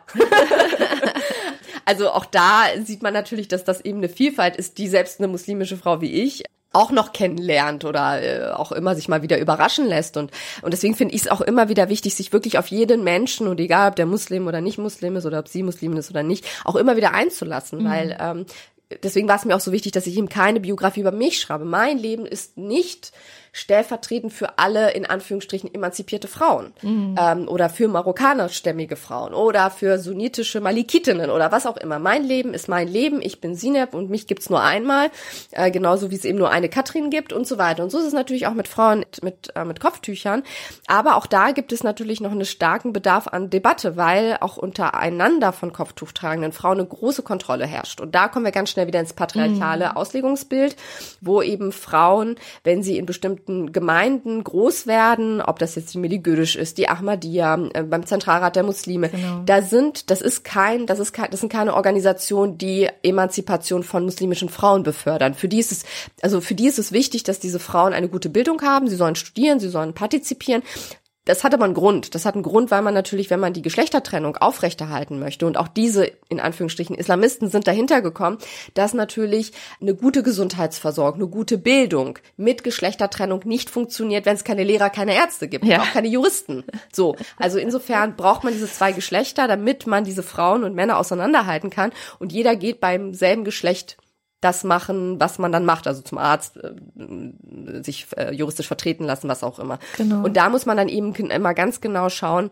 es gibt bestimmte Frauen, die brauchen die religiöse Argumentation, sie brauchen Steilvorlagen, um zu sagen, Mama, Papa, ich kann meinen nicht-muslimischen Freund ehelichen oder Verlobten oder den Mann, den ich gerne mich mit dem verloben möchte, den ich heiraten möchte, weil beispielsweise, also das ist eine Geschichte, die ist kaum bekannt, eine der Töchter, mein Vater hat mich im Übrigen auch nach Zainab der Tochter äh, benannt, nicht nach einer Frau vom Propheten, weil es gab nämlich auch eine Frau. Ich fand den Namen damals nämlich irgendwie total doof und dann sagte er mir so, ja, aber der Prophet hatte eine Tochter und die ist Zainab und die war ganz toll und ich so, mh, interessant. Ah. so und sie war äh, mit einem Polytheisten verheiratet. Ah ja. Also jemand, der nicht ja. mal Jude, nicht mal Christ war, sondern ein Polytheist. Genau. Ah. Richtig schlimm. So, die ja sozusagen, ähm, also das sind eigentlich die wahren Ungläubigen sozusagen. Und in der Gemeinde wurde natürlich getuschelt, das war ein Problem und man hat sich natürlich auch an den Propheten gewandt und so nach dem Motto, was soll das hier? Und der Prophet hat auch mit seiner Tochter gesprochen und äh, dieser Mann wollte aber auch nicht konvertieren. Mhm. Es gibt bestimmte Auslegungen, die sagen, doch, doch, der ist dann konvertiert. Genauso wie es auch so Leute gibt, die sagen, doch, doch, der Onkel vom Propheten ist doch konvertiert. Also da merkt man schon bei den, bei den Überlieferungen, ne? Also da, da ist, das ist schwierig. Das auch der Koran wird geschliffen. Ja, genau, ja. also es ist so, wer legt was aus, mit welcher Intention? Und genau, deswegen ist es mal wichtig zu fragen. Deswegen finde ich, ist mal dieses Fragen stellen eine der wichtigsten Vehikel der Emanzipation. Solange wir keine Fragen stellen können, ohne Tabus, wird eine Emanzipation nicht möglich sein. Mm. So. Und genau auch da ist es der Punkt eben, dass es manche gibt, die sagen, nee, die hat es nicht gegeben, nein, das gab's nicht. Äh, wird nicht weiter thematisiert. Ein, ein Gelehrter hat gesagt, das war nicht so und das alles missverstanden. Und dann denkt man, okay, gesetzt im Fall, das wäre aber trotzdem so. Was ist denn das Problem? Oder schauen wir uns die Sura an, ähm, auf die sich viele gerne beziehen. Diese Sure besagt nur, dass die Männer eine Christin und Jüdin heiraten können, also Frauen der Buchreligion. Und bei den Frauen steht nur, verheiratet eure Frauen nicht mit den Ungläubigen, beziehungsweise mhm. mit den Polytheisten. Juden und Christen sind keine Polytheisten. Mm. Und ein Atheist im Grunde genommen auch nicht. So, das stimmt. So und das meine ich eben. Da gibt es Ansätze. Aber ungläubig sind sie. Genau. Ja, aber dann kann man ja drüber nachdenken. Das ist ja ein Ansatz. Und dann werden wir uns natürlich genau wie die Gelehrten ja auch immer reflektiert haben. Also Gelehrte haben ja immer darüber reflektiert. Irgendwann war der Prophet ja auch nicht mehr da. Man konnte ihn ja nicht mehr fragen. Das heißt, man musste über die Religion reflektieren. Deswegen hat man auch die Hadithe, diese Prophetentradition herangezogen, die im Übrigen eine der wichtigsten Übermittlerinnen ist Aisha, diese bekannte Kindsbraut. Also die meisten Überlieferungen kommen von ihr. Mhm. Also ist sie auch eine wichtige Säule Säule innerhalb der Religion. Also ohne sie wäre auch der Islam, selbst der konservative Islam, nicht in der existent. Form eigentlich nicht existent. Das heißt, wir können diese Frauen innerhalb dieser Religionsgemeinschaft gar nicht ausblenden. Aber ganz wichtig ist immer zu schauen, welche Form von Religion wollen wir leben. Genauso welche Art von Feminismus. Also in meinen Texten mache ich ja auch immer deutlich, man muss ganz genau hinschauen, von was ist hier die Rede? Was ist islamischer Feminismus oder Gender Jihad? Welche Organisation gibt es? Also geht es nur darum, dass Frauen partizipieren in der Religion? Genauso wie Frauen beispielsweise in der Politik partizipieren möchten. Und wir sehen das sehr, sehr schön am Beispiel der AfD nur weil eine lesbische Frau wie Alice Weidel mm. mitwirkt, ja, ja. ist es nichts emanzipatorisches, mm. nichts weniger sexistisches und nicht anders ist es, wenn muslimische Frauen sozusagen innerhalb dieser Religionsgemeinschaft teilnehmen oder meinetwegen auch im Vorstand einer Islamgemeinde sind, aber letztendlich diesen patriarchalen Gedanken weitertragen. Dann brauchen wir diese Frauen nicht. Dann sind sie zwar gleichberechtigt in der Partizipation, aber der Gedanke ist anti-emanzipatorisch, sexistisch und frauenfeindlich. Und deswegen ist es immer genau, immer unheimlich wichtig, den Leuten auch auf den Zahn zu führen. Und damit nerv ich die Leute und die mögen mich nicht immer. Aber mir geht es ja auch nicht darum, irgendwie geliebt zu werden, sondern zu sagen, okay, wie kann man den Leuten, die ihre Bedürfnisse irgendwie artikulieren wollen, die vielleicht auch eine neue, die möchten vielleicht was Neues entdecken, die möchten vielleicht auch ihre Argumente, die sie erstmal nur vom Gefühl her artikulieren können, möchten sie vielleicht mit theologischen Texten untermauern, ja. mit gewissen Quellen. Und das ist mal ein Angebot. Ob sie am Ende sagen, ah, nee, äh, brauche ich alles gar nicht, das ist ihre Entscheidung. Genauso wie sie sagen können, ich mache das ein bisschen langsamer und pick mir ein bisschen das raus und das, das ist, steht ihnen frei Da werden jetzt natürlich viele konservative und vor allem reaktionäre Muslime sagen, nee, also wenn das hier so Das wird, hier jetzt frei, äh, macht, ja. bastelt sich jeder das zusammen, wie er will, dann denke ich mir so, ja, aber wir haben ganz viele Auslegungen, die sind auch einfach nur so zusammengebastelt. Stichwort getrennt beten, beziehungsweise wie wird gebetet in den Moscheen. Da mache ich ja auch ein Beispiel, es sind zwei Gelehrte. Man muss wissen, in der ersten Urgemeinde haben Männer und Frauen zusammen gebetet, untereinander. Also nicht die Männer haben vorne und die Frauen hinten. Die Gemeinde des Propheten war auch eine also es war nicht nur sozusagen ein Gottesdienstort, sondern ein Ort auch der Politik, ähm, des Sozial des, der sozialen ähm, Versorgung. Man hat miteinander gestritten, diskutiert, also auch sozusagen so eine Art Debattierclub, wenn man das so ins Heute transportieren möchte. Also es war eine sehr belebte Gemeinde, ein Raum, wo Männer und Frauen wirklich auf Augenhöhe und das hat natürlich was mit diesem mit der Zeit, also vorislamischen Zeit zu tun, dass Frauen eben in einer durchaus äh, matriarchalischen Gesellschaft groß geworden sind, wo sie eben gedacht haben, so hey, hallo, ich will den Mann, dann heirate, frage ich den, dann heirate ich den. Oder ich habe da so ein paar Fragen, warum sagt Gott da und dazu nichts? Das ist ja ganz spannend, auch so, dass die Frauen auch mit den Propheten gestritten haben und gesagt haben, Moment mal, das finden wir aber irgendwie komisch. So, also die haben sich gar nicht zurückgenommen. Es gibt auch einen Vers, der sagt, gläubige Frauen seid nicht unterwerfig, unterwürfig im Reden. So, das fordert ja eigentlich auch auf, sich einzubringen. Aber ganz oft werden Frauen, die Fragen stellen, die irgendwie selbstbewusst sind, immer als Fitner-Makerinnen sozusagen bezeichnet als Frauen, die Unruhe bringen. Und natürlich bringen Fragen Unruhe. Das, du bist Mutter, du kennst das, wenn Kinder plötzlich irgendwie eine Anweisung in Anführungsstrichen in Frage stellen und die sollen einfach nur das Kinderzimmer aufräumen. Denkst du, ich will mit dir jetzt nicht diskutieren, mach's doch jetzt einfach. Und nicht anders ist es natürlich sozusagen in dem Kontext ein bisschen überspitzt gesagt. Und dann gab es eben zwei Gelehrte, die nach dem Ableben des Propheten das ein bisschen verändert haben. Also es gab äh, einen Ausspruch des Propheten, äh, der besagt, dass die Frau, die gläubigen Frauen nicht vom, von Gottes Haus sozusagen ferngehalten werden dürfen. Also sie müssen und sie dürfen äh, diese Gebetsstätten aufsuchen. Aber da gab es ja noch Interpretationsraum. Und so kam es, dass eben zwei Gelehrte im Laufe ihrer Karriere im 8. Jahrhundert anfingen zu sagen, ja, aber wenn die Frau vor dem Mann betet, dann wird das Gebet nicht angenommen vor Gott. Und dann fragt man sich so, okay, hattest du irgendwie eine lange, kurze Leitung zu Gott? Gab es das schon? Also das hat er sich sozusagen aus den Fingern gezogen. Ja, also ich weiß auch nicht, also ich habe jetzt keine Quelle gefunden, wo er das jetzt äh, deutlich macht, wo er, wo er das herausnimmt, außer dass vielleicht Frauen, weil sie Frauen sind und Männer Männer und Bedürfnisse untereinander haben und das natürlich ein sehr sex also sexualisierter Gedanke ist. Also dass er dann dachte, okay, dann lieber so, weil natürlich wird es immer Männer geben, die sehr sexualisiert durch die Welt gehen. Aber das kann ja nicht der, also die Lösung kann ja nicht sein, dass Frauen sich jetzt einsperren. Das hätte er aber gerne. Das ist ja sozusagen die Lösung, die ja sehr oft Genau, gewählt dacht, wird. genau, dann dachte er so, komm, Frau nach hinten, dann sehen wir die hübschen Popos nicht der Damen und damit also als wäre das damit gegessen. Also er weiß doch hinten, dass da die Frauen stehen.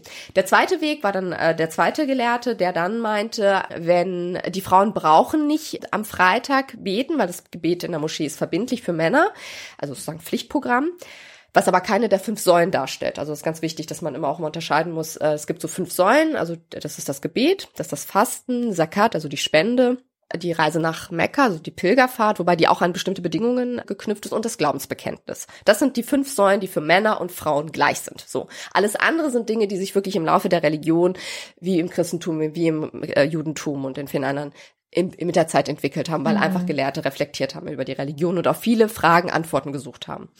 Und äh, der zweite äh, Gelehrte ist dann irgendwann übergegangen zu sagen, ähm, muslimische Frauen brauchen gar nicht am Freitag ins Gebet, die können zu Hause beten. Es gibt die Option, in die Moschee zu gehen, das wird ihnen nicht verwehrt, deswegen gibt es ja sozusagen auch diesen Frauentrakt, aber es ist ihm sozusagen nicht obligatorisch. So. Hm, Hat er sich auch so ausgedacht eigentlich, oder? Ich sehe jetzt, also ich, ich lasse mich, wenn der Podcast da ausgestrahlt wird, dass ich mich gerne belehren, wo er das argumentativ ausgezo- rausgezogen hat. Weil man wird natürlich bestimmte Verse wahrscheinlich finden, dass irgendwie die Hölle voller Frauen sein, weil sie so viel tratschen und so böse sind. Die gibt's natürlich. Aber es gibt unheimlich viele Frauen, die auch überhaupt nicht tratschen und irgendwie auch niemandem was Böses wollen. Da immer zu verallgemeinern, das mag irgendwie für das achte, meinetwegen auch zehnte oder vierzehnte Jahrhundert irgendwie normal gewesen sein, dass man so ein Bild über Frauen hat. Aber äh, die Gesellschaften, die Welten, die Kulturen verändern sich und äh, man wird, genauso wie damals, dass man reflektieren durfte, wird man das ja heute wohl auch noch dürfen. Ähm, also man wird das ja wohl noch sagen dürfen, im anderen Sinne dann. Ähm, insofern, warum nicht auch in diesem Kontext? Und, und zu der Konstruktion von Moscheen.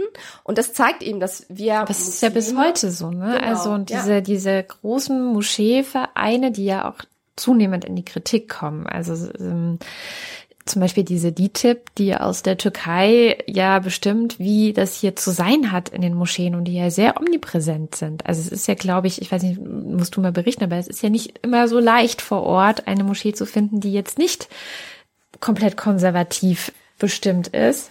Klar, also die meisten Moscheen sind konservativ, was auch erstmal nicht unbedingt ein Problem ist. Also mir ist mal ganz wichtig, auch deutlich zu machen, dass erstmal konservative Muslime nicht unbedingt äh, das Übel der Welt oder mhm. die Rückschrittlichkeit der Muslime darstellen. Also konservative Muslime sind eben ein bisschen traditioneller verortet, sind, wenn sie vielleicht eben eine Tochter haben, die sagt, so ich möchte jetzt ähm, Fernando heiraten, den Austauschschüler aus Puerto Rico oder so, den sie da irgendwie an der Uni kennengelernt hat, dann sind die jetzt nicht super happy und denken sich so, yay, ich freue mich, jetzt kann ich endlich meine Spanischkenntnisse anwenden.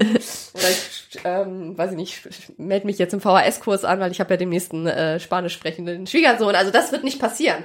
Aber das sind Eltern, die dann das sacken lassen. So. Und die werden mit ihren Töchtern natürlich ein bisschen argumentieren und sie werden sie gewähren lassen. Das sind eigentlich in der Mehrheit so eher die okay. Konservativen. Und dann ja. gibt es aber so reaktionäre Muslime, die sehr stark ihre Religion auch politisieren. Mhm. Und die natürlich gar kein Interesse daran haben, zu reflektieren. Also ich würde immer noch sagen, dass konservative Muslime eher dazu fähig sind, auch zu reflektieren. Mhm. Was ja auch so die Aufforderung an Muslime eigentlich ist, oder? Also es gibt doch diesen, diesen ersten, ich weiß gar nicht mehr, Genau. Ja. Das war ja sozusagen das, was erste, was der Prophet empfangen hat. Das heißt erstmal nur lesen. Ne? Genau. Man kann natürlich auch Schund lesen. Ja, aber. aber das meinte ich vorhin mit der Fähigkeit, so am Anfang unseres Gesprächs, die Fähigkeit, Informationen aufzunehmen und sie eben auch in der, also eine Fähigkeit zu haben, auch diese Information zu bewerten und eben nicht auch sozusagen in eine Richtung zu bewerten, so wie man sie gerne hätte. Ne, mhm. Wir merken das ja auch in den sozialen Medien, dass man teilweise in seinen Blasen bestimmte Medien rezipiert und plötzlich auch nur dann irgendwie nur noch die äh, Headlines liest, nicht mal den Text und daraus sozusagen sein eigenes Weltbild bestätigt. Nicht mal sich irgendwie darauf einlässt und sagt, okay, hier nochmal vielleicht eine neue Perspektive, lass ich nochmal sacken, sondern einfach das, was man im Kopf hat, das will man einfach mit sich weitertragen und jeder, der das irgendwie bestätigt, ist gut. Und wenn diese Person aber mal was Negatives sagt, was nicht ins Weltbild, dann ist das schlecht. Und das beobachte ich ganz oft bei vielen Muslimen. Also ich habe das auch bei meinen zwei Büchern gemerkt.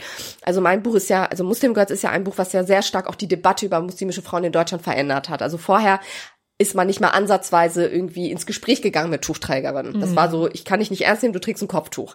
Das ja. hat sich unheimlich viele, die das gelesen haben, die wirklich viele Vorbehalte auch ähm, gegenüber ähm, sichtbaren Muslimen hatten, haben ganz oft gesagt, dass dieses Buch wirklich ihr Weltbild auch verändert hat, dass sie gemerkt haben, okay, da habe ich einen Denkfehler, ich muss da irgendwie was reflektieren. Und ich in diesem Buch ja sehr stark auch gegenüber der Mehrheitsgesellschaft ja auch austeile, ähm, aber auch durchaus auch da schon kritisch äh, bin, was ähm, die Communities angeht, weil natürlich auch da viel Ungerechtigkeit gegenüber den Geschlechtern stattfindet, aber bin da erstmal nicht so sehr theologisch eingegangen, habe ja eher sozusagen berichtet. Und bei der bei dem Buch Emanzipation im Islam habe ich natürlich sehr viel auch, das ist ja meine Linie, dann eben auch sehr viel innerhalb der muslimischen Community kritisiert. Mhm. Und dadurch, dass ich da auch äh, Ross und Reiter nenne, was mir sehr sehr wichtig ist, weil nicht alle Muslime ticken eben gleich. Also das mhm. ist ja immer meine Aussage gewesen, Muslime sind auch Individuen. Und je nachdem sind sie vielleicht Individuen, die sich in bestimmten Gemeinschaften nicht unbedingt ganz frei entfalten können. Das ist ein Prozess, das, das, der ist jetzt auch so ein bisschen in Gang gekommen. Da gibt's viele Reibereien und das gefällt vielen nicht. So. Gut, dann ist das jetzt so, aber es verändert sich was. Und seitdem das Buch auch erschienen ist, hat sich auch die Diskussion nochmal verändert. Mhm. Jetzt kommen viele, auch sagen wir mal, sichtbare Tuchträgerinnen auch in, dem, in diese Situation, wo sie auch klar machen müssen, für welchen äh, vermeintlichen islamischen Feminismus stehen sie, wenn sie angebliche Feministinnen sind, ja. wenn sie sich als Feministin bezeichnen, oder wenn sie eben sagen, ja, ähm, der Islam ist vielfältig. Das kann man erstmal so sagen, aber irgendwann muss man es natürlich auch mal an Beispielen festmachen. Oder warum gibt es bestimmte Entwicklungen noch? Warum diskutieren wir immer noch nicht über diese Schieflagen? Ne, und mhm. sagen einfach nur nur, ja, das ist in Bewegung, okay, aber dann muss man auch mal was machen. Ja. So, ne? Und ähm, insofern ist das auch alles okay und deswegen sagte ich ja auch, also dass das völlig in Ordnung ist, wenn die Leute da irgendwie zu knabbern mit haben. Aber ich dann, wie gesagt, bei vielen Veranstaltungen auch viele Tuchträger im Beispiel hatte, wo man auch gemerkt hat, die sind in die Veranstaltung gekommen, um mir sozusagen jetzt mal zu zeigen, wo der Hammer hängt, weil sie äh, bestimmte, sich in bestimmten Kreisen, Gemeinden bewegen, die sehr stark über, äh, gegenüber meinem Buch und auch meiner Person gehetzt haben und dann in den Veranstaltungen teilweise so mutig waren, aufzustehen und wirklich auch zu sagen, ich habe was ganz anderes erwartet und ich danke Ihnen für dieses Buch. Und manche sind dann, wenn sie, weil sie sich nicht getraut haben, das öffentlich zu machen, weil manchmal natürlich dann auch Leute aus bestimmten Gemeinden gucken wollen, wer so hier sich wie outet und mm. wie ich mich verhalte, dass die dann danach zu mir gekommen sind oder mir schreiben. So. Und es gibt aber viele, die selbst in diesen sehr reaktionären Gruppen äh, groß geworden sind und sozialisiert sind, die sehr dankbar sind, dass es dieses Buch gibt. Weil selbst, das ist ganz interessant, also zu meinen Veranstaltungen kommen durchaus auch zum Beispiel Muslimbrüder, also Islamisten, die eben schon die äh, Idee haben, dass sozusagen ein bestimmtes Islamverständnis und eine, eine bestimmte politisierter Islam diese Gesellschaft auch verändern soll. Und das ja. ist nicht im Interesse unserer Mehrheit. Aber dadurch, dass ich nicht einfach eine Behauptung aufstelle, sondern die schon merken, okay, ich habe mich da wirklich ernsthaft mit befasst, ähm, ich zeige die Quellen auf und das bringt sie natürlich in die Situation auch zu argumentieren und ja. eben nicht das zu sagen, der Islam ist per se das und per se und das ist meine Meinung, sondern ich sage erstmal, okay, ich stelle die Frage, wir haben die und die Auslegung, die und die Quellen, warum ziehen wir dieses Resümee und nicht dieses Resümee? Weil wir für diese, mit diesen Grundlagen könnten wir auch ein anderes Resümee ziehen. Ja, wir könnten zum Beispiel aber auch ähm, kontextualisieren und sagen, es gibt ja vielleicht auch Entwicklung und es muss Diskussionen geben und äh Genau, oder warum werden diese Diskussionen vermieden? Mhm. Und das ist ja ganz spannend. Also die, die sind dann schon so, dass sie sagen, teile ich jetzt nicht, will, will ich auch nicht. Also auch mit der Argumentation, das finde ich ganz spannend. Sie sagen eigentlich immer, dass das dann ein Islam ist mit einem Hauch das ist dann nur noch ein Hauch Islam. Ja, ja, ja. Und das ist ja das, was Europa will. Wo du denkst so, nein, nicht Europa. Natürlich äh, funktioniert das Zusammenleben dann besser. Aber das ist ja nicht etwas, was irgendwie nur in Euro, dieses Bedürfnis über die Religion kritisch zu denken, das gibt's im, gab's im Iran, ja. das gab's in arabischen Ländern, im Maghreb, das gibt's in Indonesien, nicht umsonst äh, ist auch diese Bewegung des Gender Jihad, des islamischen Feminismus so stark auch in dieser Region verortet. Es gibt ganz oft immer darüber, der Islam braucht eine Reformation. Und diese Reformation hat es auch im Islam gegeben. Nur wir kennen nur diese islamistische Strömung. Die, mhm. Wir kennen gar nicht die, die ganz früh gesagt haben, wir müssen, also es gibt Gelehrte, die gesagt haben, wir müssen Religion und Staat voneinander trennen. Wir mhm. müssen Geschlechtergerechtigkeit, das können wir theologisch begründen, das ist möglich. Das müssen wir voranbringen. Aber die sind nicht bekannt, weil die, die sich organisiert haben, und da kommen wir jetzt wieder auf Deutschland, du hast ja auch die DITIB angesprochen, äh, wobei die DITIB, da muss man auch so ein bisschen die Entwicklung sehen, das hatte auch, das, die haben auch eine bestimmte Geschichte. Äh, dass wir zum Beispiel mit Gruppierungen wie der IGD, der Islamischen Gemeinschaft Deutschland, das ist äh, sozusagen der Hort der, der Muslimbrüder sozusagen in, in, in, das ist sozusagen die Vertretung in Deutschland. Wird das jetzt wieder geschwärzt, wenn du solche Dinge sagst? nee, Podcast das steht schwärzen ja, ist auch schwierig. Das steht ja, steht ja auch im, kann ja jeder im Verfassungsschutzbericht nach. Ja. Das wurde ja in meinem Buch ja auch nicht geschwärzt. Also ja, insofern. Ja, ich weiß. Äh, oder was weiß ich, die Milli Gödisch, die ja auch eine stark politisierte Organisation ist, wo es eben nicht nur um Spiritualität geht, sondern wirklich darum, eine bestimmte Agenda zu verfolgen. Da gibt es auch viele Menschen, die da sozialisiert sind und die sich da auch zurückziehen oder versuchen auch innerhalb dieser Gemeinschaft was zu mhm. verändern. Mhm. Aber es ist natürlich unheimlich schwer. Also dann könnten wir auch zum Beispiel die NPD nehmen. Man kann innerhalb der NPD oder auch der AfD wahrscheinlich nicht wirklich was verändern. Das, das hat schon Jahrzehnte nicht funktioniert, weil die Leute an ihrer Grundhaltung, an ihrer Grundauslegung nicht verändern wollen, weil sie sind davon überzeugt. Und irgendwann muss man dann auch sagen, entweder ziehe ich mich zurück und mache eine neue Bewegung oder ich engagiere mich zivilgesellschaftlich woanders.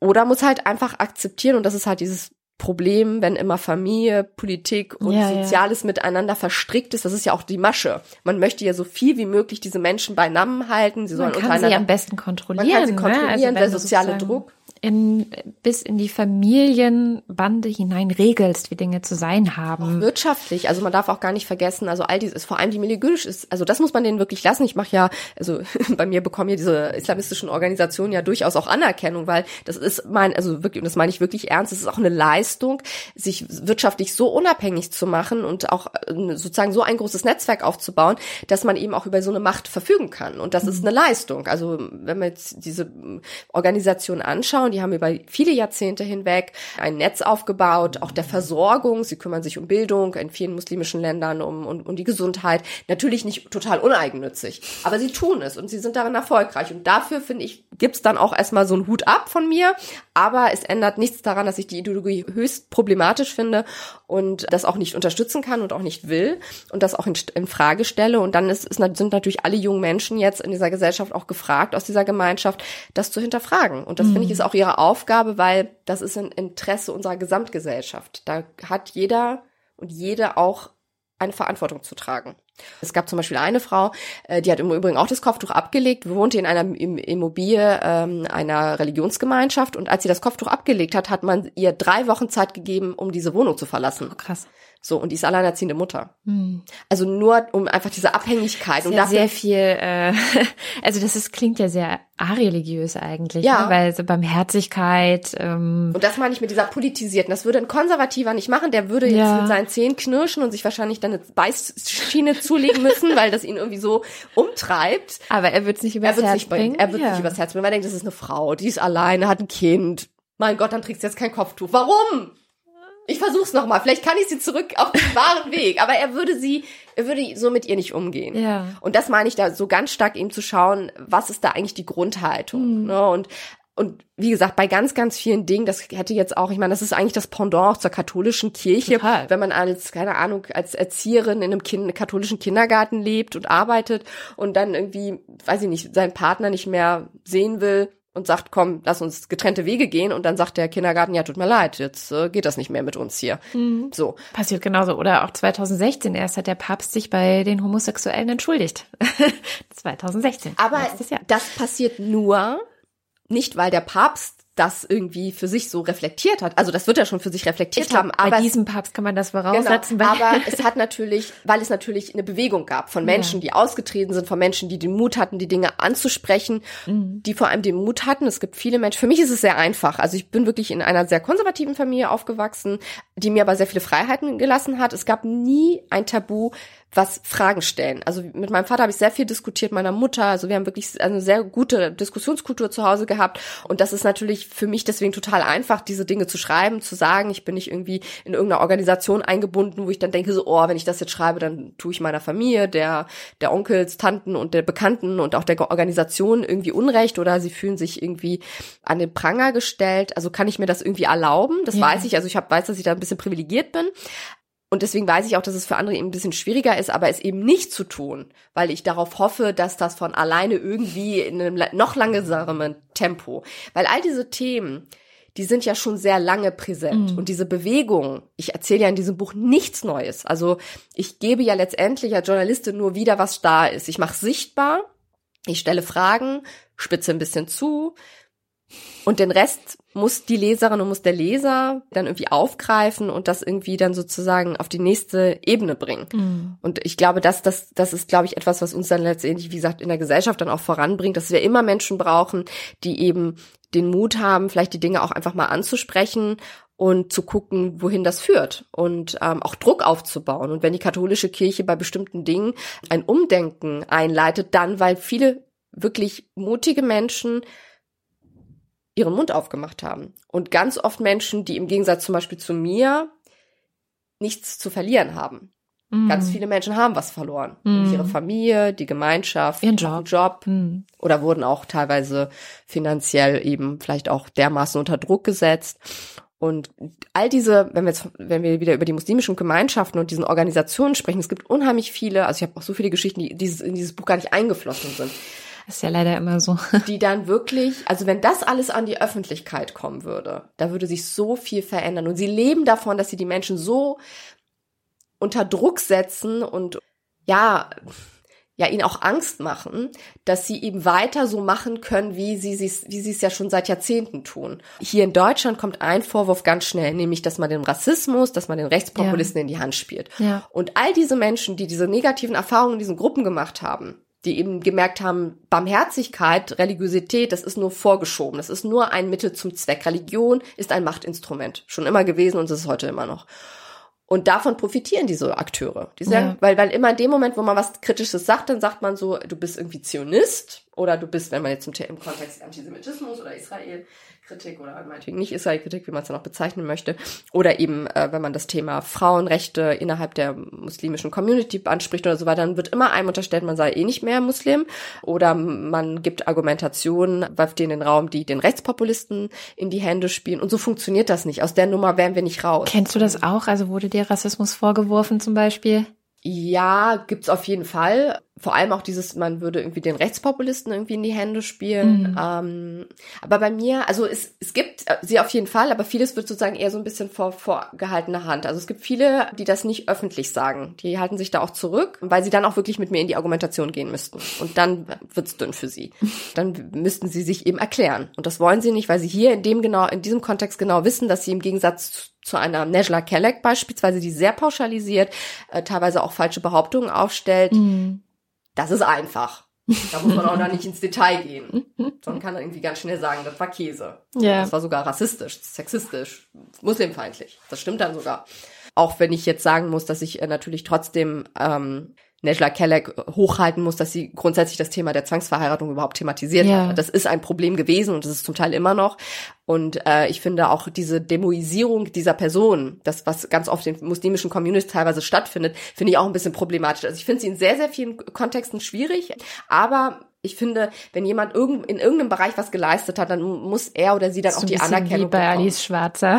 Genau, genau. So, das muss man dann einfach. Äh, muss man ganz kritisch sehen und sagen, na ja, vielleicht sind manche Positionen sehr einseitig genau. und uninformiert und gehen auch gar nicht ins Detail, sind auch gar nicht darum bemüht, eigentlich äh, eine Dis Diskussion anzuregen, sondern eigentlich sind sie nur dazu da, Klischees zu bedienen genau. und Stereotype auch weiterhin zu verfestigen. Ja, und dann ist natürlich auch mal die Frage, weil natürlich ähm, so eine Ali Schwarzer vielleicht auch manchmal vielleicht dann damit kommt, so ja, ich muss es ja sozusagen zuspitzen, um überhaupt eine Debatte ja, dafür. Genau. Und dann denkt man so, ja, ja man nee. kann dafür zuspitzen, aber ich glaube, was wir momentan in unserer Zeit weniger brauchen, ist die Zuspitzung. Also davon wir haben wir ständig, also wir sind irgendwie Medien funktionieren nach Zuspitzung. Ich glaube, was wir jetzt brauchen, ist mal einen Gang runter runterfahren und mal gucken, so, okay, bitte ein bisschen mehr Differenzierung. Das ist unheimlich anstrengend und schwierig, aber das ist jetzt, also ich finde diese Debatten, die wir jetzt momentan auch führen und worüber wir heute auch sprechen, das sind ja schon durchaus auch existenzielle. Absolut. Und da kann man nicht, also es gibt Menschen, die können mit so einer Zuspitzung leben und umgehen. Wir beispielsweise wissen, das ist jetzt irgendwie Teil des, des Mediensystems, dass man sagt, man macht, spitzt ein bisschen zu, wir lesen aber noch die Texte lassen das irgendwie ähm, auf uns wirken und laufen nicht gleich amok, weil wir denken, oh mein Gott, was hat die da wieder von sich gegeben, sondern mm. ne, reflektieren das ganz ruhig, aber das liegt vielleicht so ein bisschen an unserer Persönlichkeit, es liegt an unserem ja, Job. Ich, ne? ich kann sogar Harald Martenstein in Ruhe lesen. Siehst du? Und das meine ich halt. Und ich glaube, es gibt einfach andere, die das irgendwie nicht können, aus ja. verschiedenen Gründen. Manchmal ist denen das vielleicht auch nicht so bewusst. Äh, manche wollen sich aber auch aufregen. Und genau dieses gleiche Spektrum haben wir natürlich auf der muslimischen Seite, denen es eben nicht darum geht, äh, sich mit Frauenemanzipation auseinanderzusetzen und eben auch nicht ein Interesse haben, wie du das vorhin nämlich gesagt hast, zu sagen, okay, reflektieren wir das. Sie wollen gar nicht, dass wir was verändern. Sie wollen sich auch kein Beispiel daran nehmen, dass es im Judentum ähm, eine Reformation gab, dass es im Christentum eine Reformation gab und dass es im Islam eine Reformation gab, weil sie machen sie ja nicht sichtbar.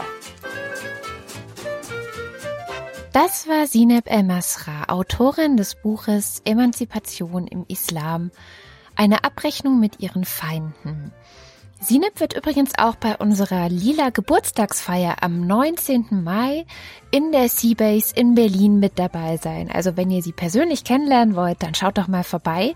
Beginn ist 19 Uhr und wir nehmen zusammen mit Sineb und noch anderen tollen Gästen wie Patricia Camerata, Jacinta Nandi und Erika Fischer einen Live-Podcast auf der Bühne auf und danach wollen wir uns bei netter Musik gerne mit euch unterhalten. Schaut unbedingt vorbei.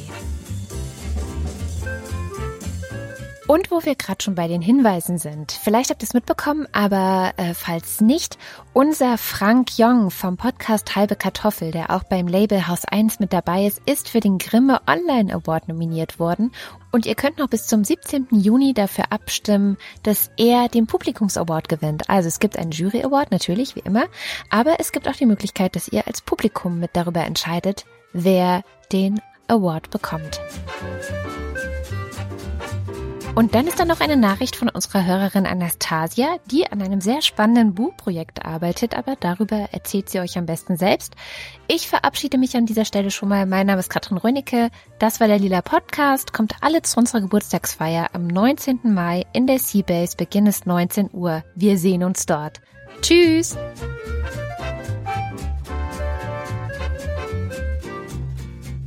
Ich melde mich heute mit einem Appell an alle Frauen und auch Männer, ihren Erfahrungsschatz mit uns zu teilen. Vor einem Jahr habe ich ein Buchprojekt initiiert unter dem Namen Frau Macht. Die Idee ist folgende. Wir alle durchlaufen die gleichen Phasen im Leben. Schule, Ausbildung, Berufseinstieg, Beruf, Familie und so weiter. Und vor einer Phase stellen wir uns immer die gleichen Fragen, haben immer die gleichen Herausforderungen und Gleichaltrige um uns, die es auch oft nicht besser wissen. Und nach einer Phase wissen wir zwar alles besser, aber das Wissen verpufft. So im Sinne der gelebten Frauensolidarität. Lasst uns zusammen unsere Erfahrungen, Geschichten, Momente, Situationen aus dem Alltag, die unsere feministische Muskeln stärken, miteinander teilen und voneinander lernen. Das ist die Idee. Uns haben schon über 130 Erfahrungen erreicht und bei etwa 200 gibt es die erste kostenlose Auflage des Buches. Googelt also einfach Frau Macht und der erste Link ist der richtige. Da könnt ihr uns die Erfahrung einreichen. Lieber Lila Podcast, danke, dass ihr immer für Initiativen und Projekte wie unsere ein offenes Ohr habt. Ciao.